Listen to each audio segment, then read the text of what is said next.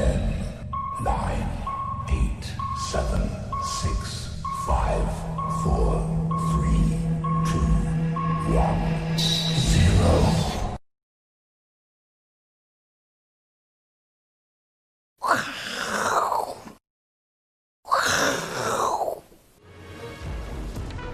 各位观众，大家好！好，现在每天看板就是猜说创新高，好，盘中只要回档就，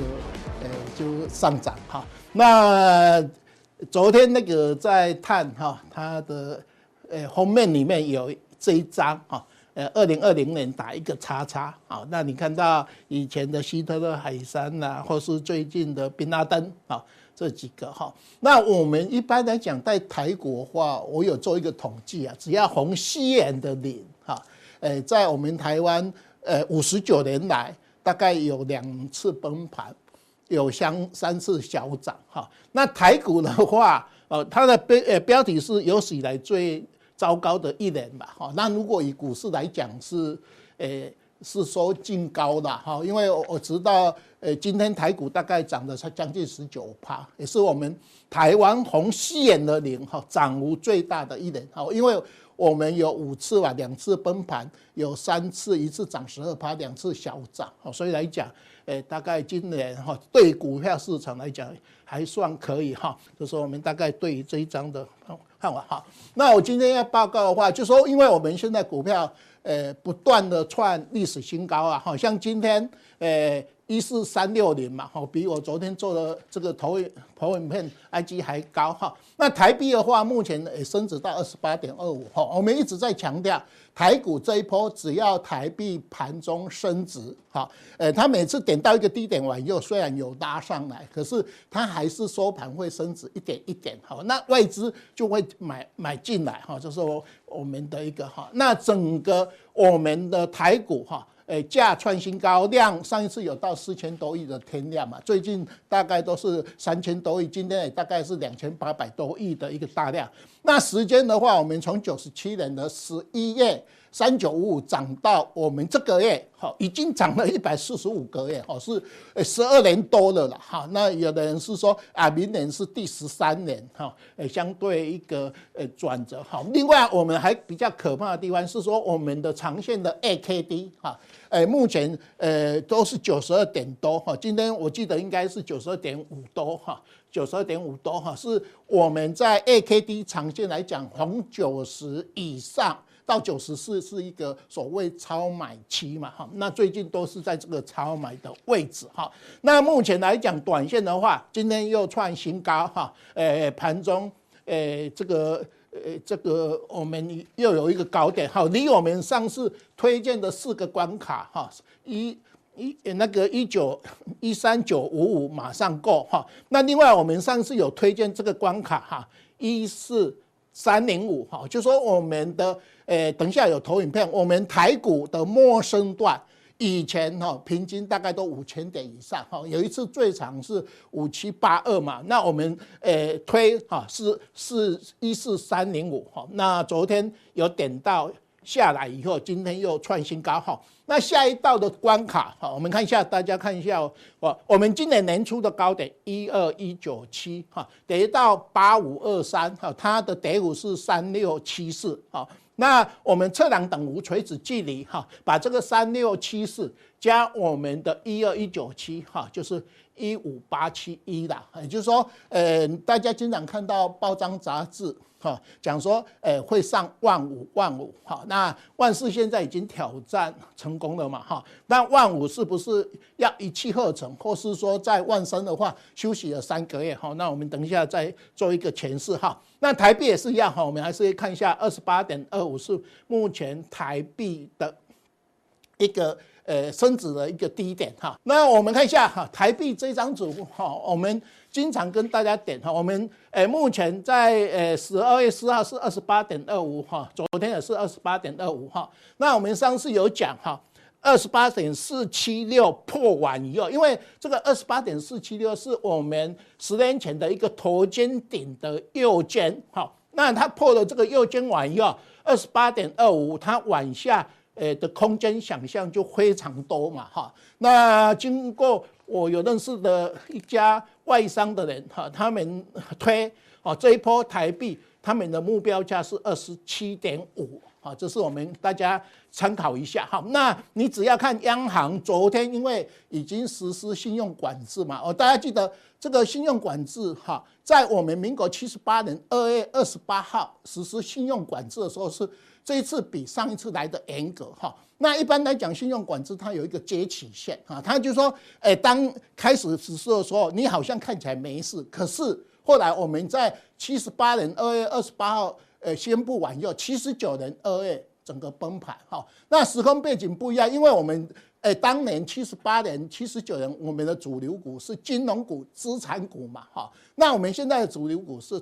电子股啊，所以你看到今天，呃，金融资产都比较弱势，可是它就拉台积电啊，所以，呃，这两这几年的七八七九跟今年的时空背景是不一样，因为它的主流股是不一样，所以当时一打，呃，严格的信用管制完以后，整个股票市场高档震荡完以后，就开始走入空头哈。可是我们也要提醒。大家好，就是央行已经出手了，哈，出手完以后就代表它政策性有稍微已经在考虑到你股市大涨，房地产又上来以后，那外资的钱进来，台币升值，我们又以外销为导向国家，哈，所以政府已经有这部分第一次哈在做一个。呃，紧缩的动作哈，这是我们台币哈，大家稍微注意一下哈。另外来讲的话，大概因为呃，陆陆续续这个资料会公布哈。我们目前来讲，大家看一下哈，投信本来是卖超，后来十一月份大盘涨了十趴左右，又回马枪加到九十一趴嘛。我们知道投信的持股一般来讲，它只要九成以上都是非常高的持股哈，所以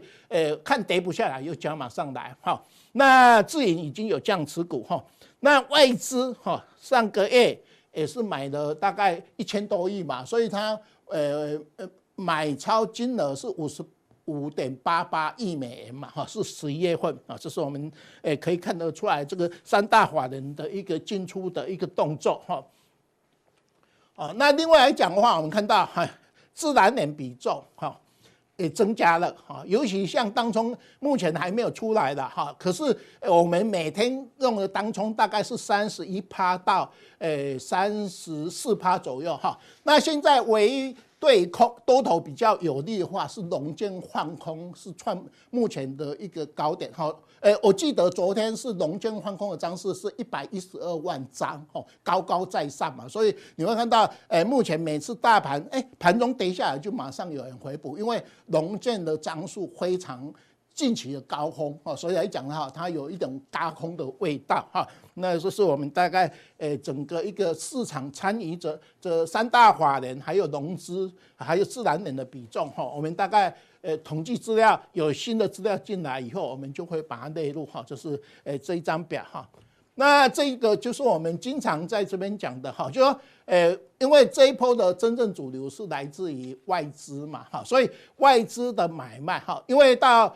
呃，一到十月份是七将近八千亿哈，那十一月份他买超了一千多亿嘛，所以今年还降了剩下五九五五九哈，所以有的人是说啊，如果这个将近六千亿的股票，他把它补回来，股票市场就推得很高哈，就是，可是我们可以看得到哈，诶，只要台币有升值，好。那外资可能就会在买的动作。那其实每天早上大家看一下美元指数嘛，哈，呃，前天大概是九十点四多了哈，美元指数，今天是呃升值到九十点六多的样子。所以早上只要看美元指数是升贬的话，大概就可以推一下台币还有没有升值的空间。哈，那台币只要有升值，外资理论上。因为现在央行禁止他去买反向的 ETF 哈，那你看到我们的外资的呃期货的 OI 量非常低哈，那就代表说，哎，它其实诶诶不是非常的呃看的一个很多的一个一个一个现象哈，就是我们大概可以诶从这几个迹象哈来看一个外资的一个一个动态哈，就是我们这一张的投影片哈。那另外我们哈这个长线的话，我们经常从价量时间这三个来评估股票市场的一个高峰跟低峰啊，哈，那这个是我打到昨天的五十九年来的 A K 线图，哈，我们现在又创新高嘛，哈，一四呃一四呃三六零啊，这个这个这个一个高点哈，那你对一下 A K D 哈，昨天是九十二点九十二点二八，今天我记得应该是九十二点五多，就说我们这个长线的 A K D，它其实已经是。哎，这个有史以来的高峰的位置哈，那我们上次有讲哈，如果说 AKD 在九十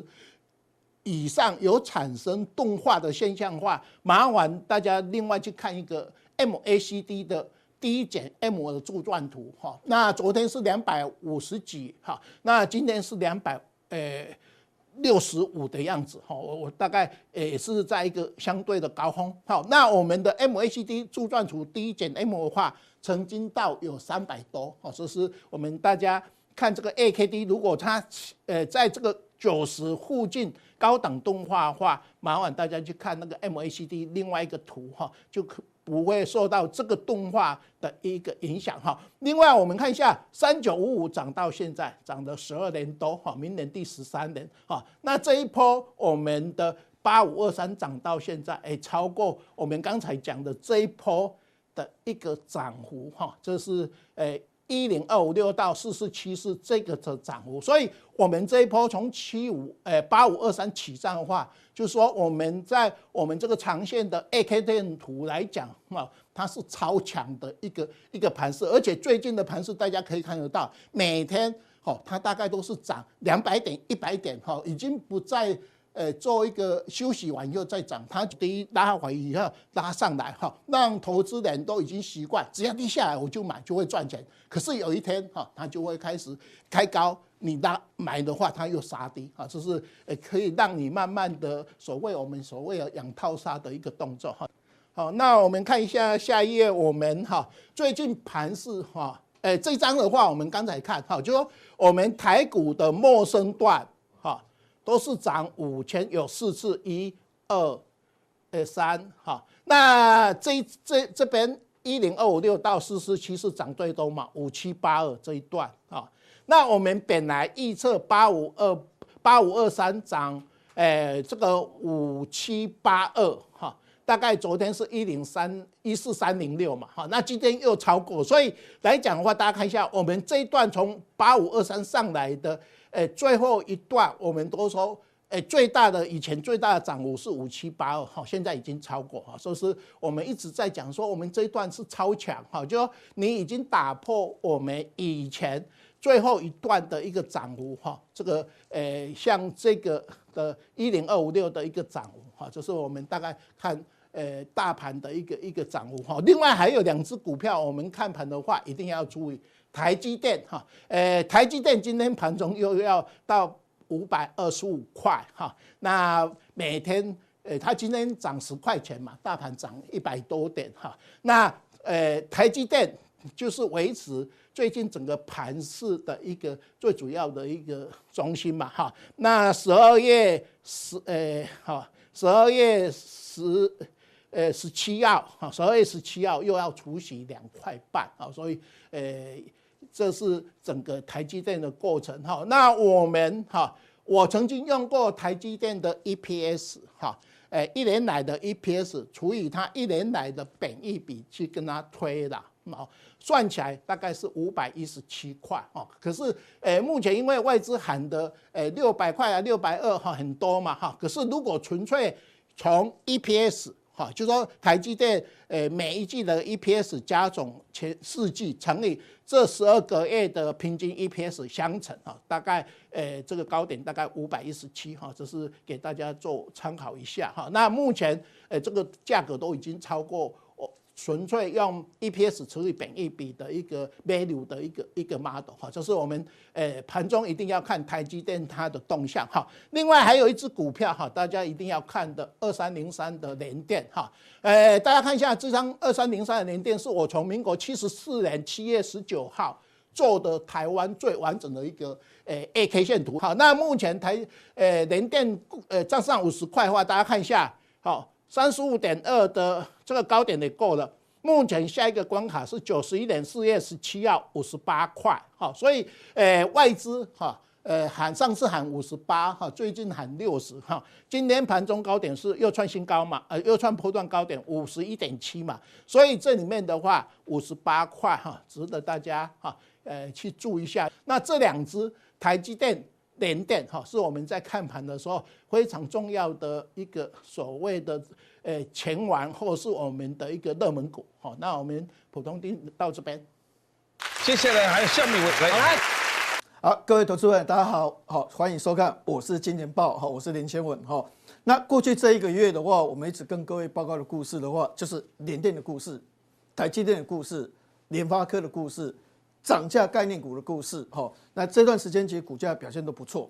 但是哈，未来这个行情的话，慢慢会走一个模式的话，跟美国这个故事有一点相同。这一点相同的话，就是 S&P 指数的话，好像继续在创新高，也就是说，我个人认为指数还有上扬的一个机会，但是个股的操作越来越越来越难的哈。你看哦，这个叫聪明钱指数。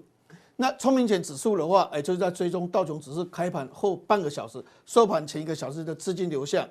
这个重点它是一直往下滑，往下滑的意思的话，就是说最后一个小时交易来自于机构法人，所以它这个显示都说，其机构法人慢慢都在退场或是在做观望。但是啊，我就让你指数做一个上涨一个动作，好，所以原则上的话，我们就从这个故事来推论台湾股票市场的一个未来一个模式，好。那我觉得未来一个模式的话是指数还是有洋溢的空间，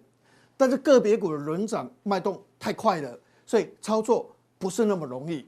美股的话，第一波上涨是因为疫苗哦，辉瑞药厂也可以的，Moderna 也可以，BioNTech 也可以的哦。第一波拉升的话是因为疫苗的关系，第二波的话是因为叶伦可能会当财政部长，那叶伦的话是纾困会比较大的。一个所谓的这一个这一个这个财政部长，所以两波段上涨，但是到了这个地方的话，美股可能会比较涨势的话会比较整理一点，因为这两个都都利多的话都反映了。那我们现在来讲一个重点是这样，就说好疫苗之前辉瑞药厂什么都出来了，现在开始接种了啊，但是这已经有一点利多出尽的一个味道。怎么说哈？那你看佛企，那他的话不一定就说啊，我们百分之百去相信他。但重点是说，他有一些东西是值得我们去玩味的哈。他说，圣诞节疫情可能比 Thanksgiving 吃火鸡大餐的话还更严重。尽管疫苗有望问世，但是缓解哈这个疫苗的话没办法产生立竿见影的一个效果。那未来这几周或是更长时间，死亡率是不会下降的。所以变成说，之前股票上涨反映疫苗，反映叶伦财政部长反映纾困，但是。这个利多出尽的话，就是说，眼前你的疫苗是有限的，但是你的问题是不断的在扩大。好，那可能 Thanksgiving 完了之后，Christmas 的话，哎，更加严重，这个都会影响到美国股市的一个表现。另外，这个就是这个所谓的 Bill Gates 他讲哦，美国如果的妥善分配疫苗，好，比如说我现在是说，哎，照例过来，我给你住。那杜大师说：“我怎么没有？为什么不给我？哎，我我就不是人吗？我哎，东东西有限，人那么多，我到底要谁先注射？好，所以这个的话也会产生市场一个纷争。还有就业数字的话，缓解，你可以解为说风风光，但是你还没有开放啊，所以就业数字会好起来吗？所以现在也是这个问题。好，这这一个好，虽然我们之前都是看好哦，好，但是问题就是说未来会有这个问题。好。”那我们现在说，为什么大盘的指数的话，可能只有台积电这些拉升，但是其他的部分的话，可能会有利多出尽的一个味道，好，会变成轮涨。好，之前我们讲涨价概念股，哦，上个礼拜我们曾经讲一个利基型低润，我们说易创，哦，它的涨幅为十五个百分，在加强定跟各位报告，这段时间涨幅最大就华邦电，就是易创，好，在这一个礼拜是涨幅最大的。但是我们现在要讲就是说，好。它的这个利基型的低润价格有涨二点八二，涨三点一六哈，但是我们现在要讲一个问题，就是说你涨价，你涨价，但是你实质获利是怎么样？好，那我是不是利基型的低润调高？那我到底我的获利有没有大幅的增加？这才是关键哦。好，比如说是金豪科的财务报表公告，好，第三季赚零点八三，那第四季是不是一直涨？利基型的利润是不是一直涨？零点九二，零点八三跟零点九二还好吧？有明显的大幅增加吗？好像说，哎、欸，这个股票大涨，华邦电啊，这个这个这个易创啊，啊，这这大涨，金豪科大涨，但大涨之后的话，你到底这个所谓的利基型的利润大涨之后，我到底有没有实质受惠？所以说我受惠的程度是多少的话，你要量化啊。那你这个最新的研究报告发现，就说好像没有增加增加这么多。好，那我跟各位报告它的故事是怎么样？好，那第一个当然是供给减少，好，不是需求增加，是因为利基型的低润的设备去做 CMOS，好，很多就是这样。那当然它有很多的利多，所以造成它上涨。哦，但是重点来了，也就是说，我这个需求利基型的低润哦，是少部分的，不是大部分的。也就是说，这个部分涨价，大部分不涨，因为它大部分是用在哪里？它是用在所谓的这一个，这一个所谓的这个小型的，但是主流大部分的，就是说我的生产的东西有二十八涨价，八十八是跌价。你所看到是二十八涨价，八十八跌价，那个那个都没有讲。八十八跌价是什么？伺服器的低润，伺服器是跌的。所以伺服器的低润是跌的，所以我有百分之八十是跌的，我有百分之二十是涨的，但是市场就是注意呢，百分之二十涨，百分之二十涨，那百分之八十跌的东西的话都不讲，所以变得你会觉得说好像好棒好棒好棒，那这个涨的部分的话是少量，哦，这叫利基型的低论，所以你的获利的话，零点八三、零点九后没有成长，但是有人说，哎，我会慢慢反应啊。我会慢慢反应的。好，明年第一季零点八三，明年第二季零点五二，也不怎么样啊。好，所以这个这个涨的话，吼是有点虚，是因为连电涨，那连电涨不动，那我赶快来涨钰创，找金豪科，涨华邦电，利基型的低轮。所以这类型股票轮涨完了之后的话，啊，它可能就会跌，好，会整理，好，因为它涨的不是那么实质。好，那我再往下看一下面板。哇，面板，你看第三季涨三十八，第四季涨十五到这个这个，那过去你看所谓的这个这个友达的毛利只有八趴、七趴，那现在它会增加到十四点六，所以面板还会再继续再涨，哇，很棒很棒很棒，好，所以面板友达群创就大涨了，好，那确实难得从涨三十趴，涨十五跟二十八。太棒了，太棒了，所以它涨。但是问题，你看以友达为例，这种标准型的面板上涨，但它有百分之五十是利基型的，也就是说，因为它没办法跟京东方拼，跟三星拼，或者是跟所谓的 LGD 拼，所以它大部分都移到利基型，就好像群创，大部分都移到车用的面板，标准型的不多，所以它标准型上涨。它的获利实质有增加很多吗？好，你看现在的估计的话，哈是零点三变成零点六，明年零点三四、零点五五，那明年就当下第一季就当下来的，所以这个面板的涨势不是场景，是因为有人紧缩，有人不做了，但实际上他没有不做，三星听说不做了，有基地新又不做了，所以它涨，但实际上他们还有在做，所以你看到这个零点六。那有人只有估零点五，所以这个获利不是爆发性的获利，它不是我跟各位报告像联电的获利是大幅成长的，所以那个涨很凶。但这个的话是因为 这个这个人家不做它涨，但实际上有百分之五十的话是利基型，不是标准型，那个没有涨，所以它的获利的话实际上是没有涨很多，所以这种涨势的话一大段之后的话就整理。那明年第一季就涨不动了，所以它获利明年第一季是零点三四，就降下来，嗯，这个就不行了，好，这个就不行了。好，那我们再来看一下台积电，那现在就会刚才那个第一个第一张图所讲的一样，变成说大盘指数涨，因为台积电涨，台积电涨十块钱，所以变成就说这个这个这个这个这个指数的话，可能就涨八十六点，哦，甚至可能涨九十几点，哦，因为它占大概是八点七、八点八点，哦，涨一块，那涨十块都是八十七块、八十九块，所以原则上大概就是这个点数是这样。好，那现在讲台积电的故事是这样，就说我们以前认为台积电今年赚二十块，明年赚二十一块，后年赚二十五块、二十六块。那为什么后年赚二十五块、二十六块？为什么今年赚二十块？因为五奈米。它只有一个客户叫苹果，还是没有啦。高通去三星做啊，所以它的产能利用率只有八十五八到九十八。赵立兄有跟各位报告过了啊。好，好，它的产能利用率因为只有一个客户，只有所谓的赛灵思的一些 FPGA 的散单而已。那明年为什么赚二十一块？因为回来的不多。但是民国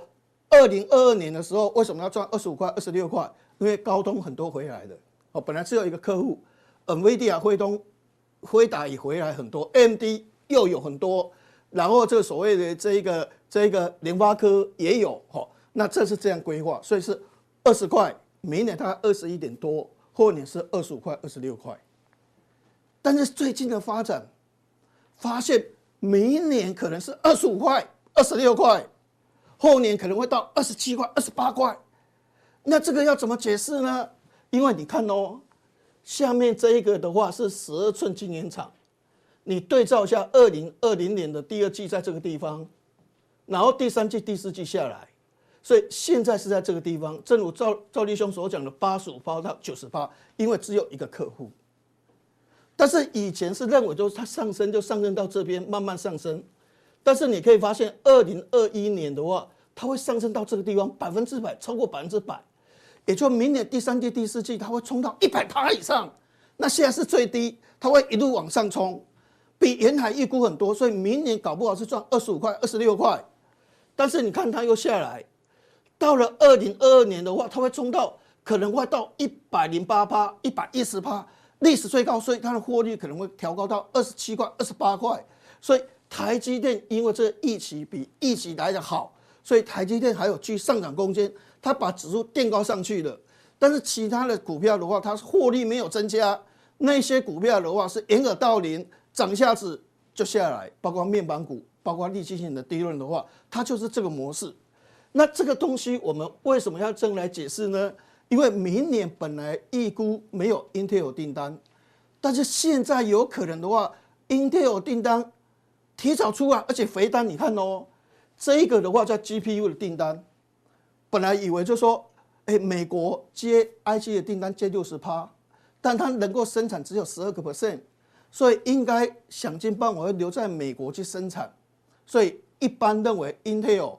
丢出来的订单可能不多。各位啊，二零二一年下单十八万片的 GPU，这代表什么意思？苹果 iPhone 十二哦，现在今年八千万只哦，十八万片。十八万片，明年 Intel 就十八万片了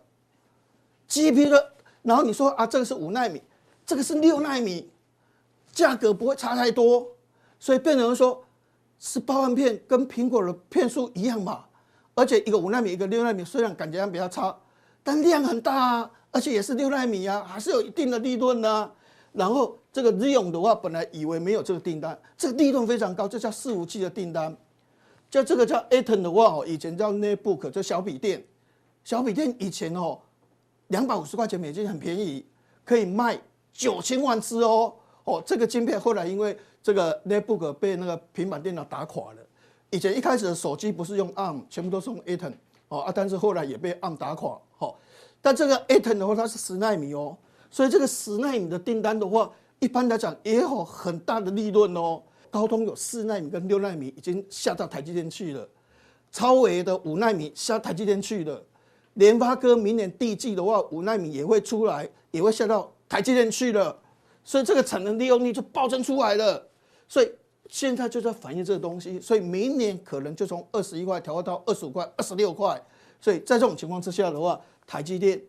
它的股价的话，仍然是大盘的重心，甚至把指数垫高，涨个五块钱啊，大盘指数的话就涨四十点，然后涨个六十块钱啊，大盘指数就涨了八九十点哦，就把指数垫高上去。所以会有这个模式，就是 S B 五百股票上涨，但所有法人都退守，因为其他股票都不能买，其他股票都会跌，很容易套牢，很容易高档套牢，所以会形成我们一开始在台这个前头跟各位报告的一个情况出来哈。那在这种情况之下，怎么去操盘，怎么选股？等一下我们在加强店的话，我会跟各位做详尽的报告。接下来还有下面一位来，欢迎收看，我是金钱豹，我是赵立哦。那我们来看一下哦。当然，最新的大盘真的是很强势啦。我想整个资金的行情，其实我觉得大家都害怕错过这个行情啊。所以台股的部分呢，目前成交量几乎都是两千多以上的水准啊。好，那不过个股的表现其实差异性非常大哦。其实刚刚阿文塞也有提到，你比如说像面板好了，我的看法大概也差不多了哈。就是说，其实这一波最近大概这几个礼拜以来，这两三个礼礼拜以来，其实最强的不外乎就是一个就是面板的族群。那第二个来讲的话，就半导体的部分，半导体当然包含了晶圆代工啦，包含了封测、半导半导体矽晶圆，包含了记忆体等等，好这一些的股票。那面板的部分来讲的话，其实确实明年第一季哦，大概报价应该就有可能持平了，或者是有可能稍微的一个回档修正哦。最主要是因为，其实这一波的面板的报价的上涨，大部分供给跟需求的部分来讲的话，其实。不是需求真的非常非常的大啦，是因为供给，因为有些驱动 IC 缺货，有些电源管理 IC 缺货，所以厂商真的没有那么多货。那等到之后慢慢的货多了之后，当然我相信其实整个缺的状况就不会哦出现哦所谓的一个报价在持续大涨的一个情形。那股价理论上它一定是提早反映基本面啦，所以我觉得现在的面板应该我不要说是最高啦，可是应该是说相对在高原区的一个水准。所以你可以看到。外资的部分来讲的话，其实在昨天也卖超了哦面板的一个族群，可是你会想说，那过几天会不会涨？这个不一定哦，因为现在内资的力量大于外资哦。你可以看到内资外资的部分哦，期货的净多单，其实说真的只剩下到今天大概只剩五千口，五千多口的净多单。那现货的部分，其实外资也没有很认真在买超，其实有时候都还是站在卖超的动作。所以呢，现在来讲的话，整个台股的行情其实是由内资去主导了，哦，那可是呢，筹码的部分，假如外资真的还是卖的话，那当然筹码会更加的凌乱。只要一有利空，股价就容易突然之间出现重挫的一个走势。我想这是面板的族群啊，当然大盘我觉得有可能是这样的。那另外呢记忆体的部分，其实也大概是相同的一个状况了哈。记忆体，因为 NOR Flash 其实这一波当然因为之前的股价未接低。那 NOR Flash 的报价开始出现有一些，像昨天的金豪科，他也表示 NOR Flash 的部分或利基型第一轮确实有涨价的一个情形，可是它的幅度不是那么的一个大。那另外一个标准型记忆体的部分哦，其实你可以发现，标准型记忆体其实第四季的报价还是跌啊，明年的第一季的报价有可能是持平或小跌啊，它还是跌，明年的第二季才会上来。NAND Flash 就更不用讲了，NAND Flash 有可能明年第一季还会比跌幅还会比今年第四季大。那明年第第二季来讲的话，有可能才会落底，所以股价这些景气循环股的股价，其实它已经涨了一大段之后，大家有没有发现，有些外资哦开始又开始在卖了？我就是说，你的当然股价是要反映基本面啊，可是这个就是像科斯托兰尼所讲的，假如狗真的走得太快了，那总是还是要回到主人的一个身上，所以我觉得停损停利，你一定要哦一定要特别的一个设定好，我想是这样的一个情形好。那我们来讲一下哦，因为整个大盘现在来讲嘛，你像因为有些报价涨的股票，其实说真的涨蛮多的。那另外的哦，你像一些比如说传产股的部分，也不是只有电子股涨蛮多的，有一些传产股，你比如说像海运好了，海运啊、散装呃海运的部分，你像长荣啊这些货柜的部分，其实最近也是大涨，然后之后慢慢的转到所谓的一个散装的一个部分，散装你像今天新兴航运股价也大涨，好，那当然。B D I 的指数应该是有出有有出现所谓的一个上攻的一个走势。好，那我现在要讲的就是说这个地方的一个操作哦，其实说真的难度非常的高啦。那我们只能选择说，第一个，你除了要有题材性之外，比如说像集团做账等等啊，或者是年底的所谓的一个投信的年底的一个做账等等。当然，投信也有可能提前结账啊，哈，这个都有可能。不过就是说，你现在成交量两千多亿的状况之下，我觉得你可以去挑选一些集团股。那搭配它的一个股价净值比或本益比，相对上来讲比较低。毕竟指数涨到一万四千多点，假如说你的第一个你是集团股当中的话，它明年的展望相对上来讲还不错，对不对？还会成长。那它的本益比以现在来估的话，今年至少大概不到十倍，或者是只有十倍。那股价低于净值，至少在一万四千多点的过程当中哦，这些股票相对上来讲比较进可攻退退可守。所以我们来看一下哦，有一些集团股的部分来讲，其实当然涨了啦哈。你比如说像长隆二六零三的长隆，我们看一下现形啦哈。你看一下哦，上来之后整理完之后，股价又创新高。其实说真的，它的一个旺季哦，大概就是 Christmas 之前啊。那另外一个，它的次旺季有可能就是农历过年前哦，可是那个基本上是一个次旺季。那股价其实涨到这个阶段的时候，大家有没有发现？其实相对上来讲，我觉得不可以过度去做追加啦，因为现在的氛围是真的非常非常的热啦。可是以它的一个旺季即将哦即将到来的一个状况，就是说已经快接近的状况之下。其实像这种股票来讲的话，其实应该反而可以留意哦，所谓的一个卖点的一个部分。那二三零三的一个联电哦，联电家族的部分来讲，因为其实蛮多的股票都呈现上攻的一个走势啦。那联电涨到这个阶段，当然哦，你看它的一个八寸晶圆代工涨价等等等，不管啊。那其实我你你可以看到，其实在前一两天外资出了一篇报告，预估今年 EPS 大概是一点八，明年大概是两块一、两块二吧。那后年哦，当然更高哦。不过就是说目标价看六十。其实假如说以目标价看六十来看的来看的话，我个人觉得啦，其实假如说明年 EPS 是两块出头的话，其实目前的本益比大概也是二十五倍附近的水准了。好，二十五倍附近的水准，那明天力积电要挂牌，其实我觉得反而搞不好趁力积电挂牌的时候，短线上来讲的话，像这些股票正乖离过大的一个状况之下，有可能会出现。哦，所谓的一个拉回的一个走势啦，哈，所以这种股票，我个人觉得也不要去做追价的一个动作了，哈。那另外的红海集团的部分来讲，因为红海哦，当然今天稍微的一个回档修正。那红海的部分来看的话，好，我们看一下二三一七的红海哦，昨天拉出了红棒哦，那今天稍微回档整理了，哈。那不过我个人觉得就是说，